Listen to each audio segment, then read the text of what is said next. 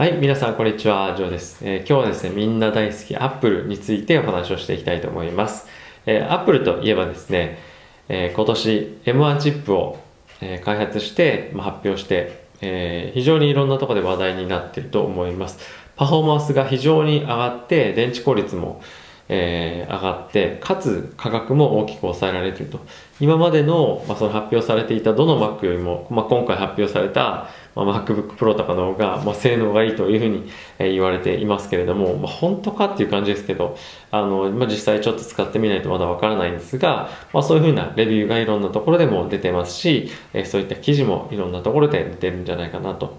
え、思っています。で、えそんなアップルなんですけれども、ここ最近ですね、ちょっと投資界隈を、まあ、投資家界隈っていうんですかね、を賑わしてるんじゃないかなと、個人的にも思っていて、で、まあ、その発端のニュースとなっているのが、まあ、今後ですね、iPhone にも、えー、自社製のチップを積んでいくということを発表しています。で、これはですね、今後どういうふうになっていくと予想されるかというと、Apple はものすごいパフォーマンスをパフォーマンスの進化を見せるにもかかわらず価格が抑えられる、ま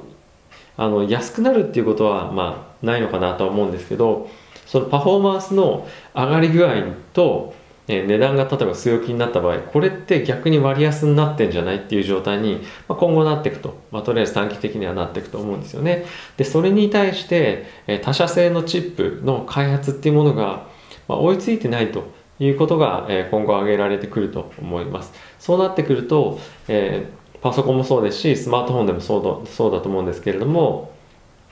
このアップルの急成長ぶり、進化ぶりに、まあ、他社が、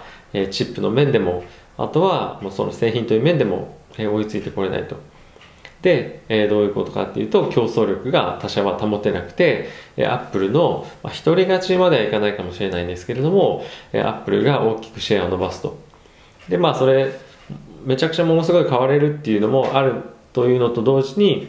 製品の品質っていう面のレビューというところでも大きく差が開いてくる可能性っていうのがやはり大きくあるんではないかなと思っていますでこういうのを見てですねやっぱり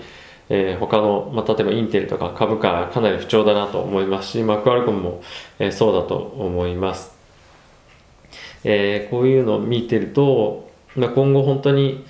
まあ、特にインテルなんかは、ま、あのアップルに対しての依存度っていうのもものが結構多かったのかなと思いますし、まあ、アップルから非常に多くのものを買ってもらっていていきなりそれがなくなるというのもですねまあちょっとどうかなっていうのも、ま、心配経営の面で心配なんじゃないかなというのも、えー、あると思っています。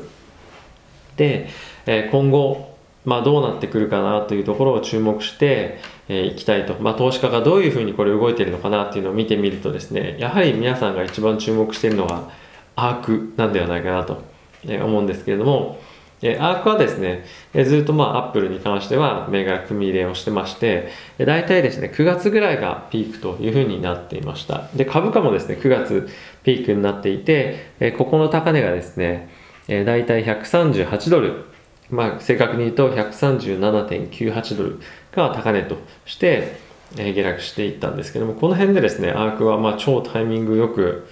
あの、まあ、しっかりと売ったとような、え、オペレーションが、まあ、見て取れると、まあ、株式の割合もですね大体そこからどんどんどんどん下がってきているというような感じなので、え、しっかりと利食いができているなというのがさすがだなみたいな思ってはいるんですけど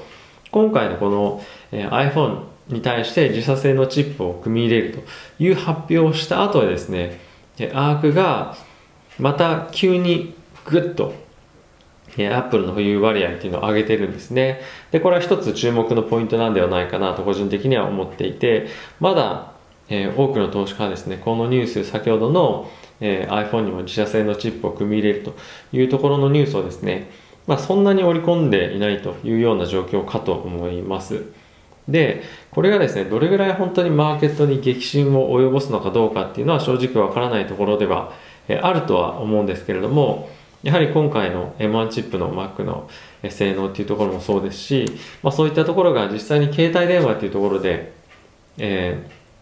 ー、進化が見られるとすれば、特に今後今後はですね、5G になって、よりまあそういう高性能なあのチップというかマシンが、えー、要求される中でですね、これだけ大きいパフォーマンスが、まあ、Mac に期待できるんであれば、MacBook に、iPhone の方でも本当に劇的に変わるんではないかという期待がやっぱり、えー、持ってるんじゃないかなと思っています。で、こういったところでもですね、今後シェアの拡大が、えー、Apple から見込めるんではないかという、まあ、推測のもと、えー、ARC もですね、組み入れを、えー、さらに進めているんではないかなと、えー、思っています。まあ、具体的にどれぐらい、えー、ここ、あのー、1週間とかで増えてるかっていうと、えー、大体ですね、20%ぐらい、えー、アークの方で組み入れの額ですね、まあ20%ちょっとですかね、えっと、増えているというような状況になっています。まあ、あの、アークの全体の中での20%ではなくて、今まで持ってる、えー、アップルの株式の割合の、えー、20%増ということですね。なので、まあ、結構大きな割合ですよね。まあ、グラフちょっと今、あの、ここで見せられないんですけど、やっぱり本当にあれっていうちょっと思うぐらいクッとあの上がり始めたと、まあ、買い始めたっていう段階なんで、えー、まだこれもどうなるのかなっていうのはあるんですけどやはりあの皆さんも大好きなアークがですねこういったところに買いを入れてるっていうのは、まあ、一つ注目なんではないかなとえ思ってます。おそらくなんですが、アークはですね、1回にガツッと買うよりも、まあ、毎日ちょこちょこちょこちょこ買っていくタイプの、えー、投資家ではあるので、今後もですね、継続的にこういったところへの買いが入ってくるのではと、えー、思っています。なので、まあ結構 Apple ホルダーには、えー、まあ嬉しいニュースかなと、あの、Apple 株ホルダーですね。あとはですね、まあ、こういったところに検討している、えー、方、Apple も今後どうかなと思っている方はですね、こういったところのニュースだったりとか動きも参考になるんではないかなと思ったのでご紹介させていただきました。非常に有料株だと思いますし今後もやはりですね GAFAM の中で Apple っていうのは中国国内でも非常に政治的にもやっていますし国内でも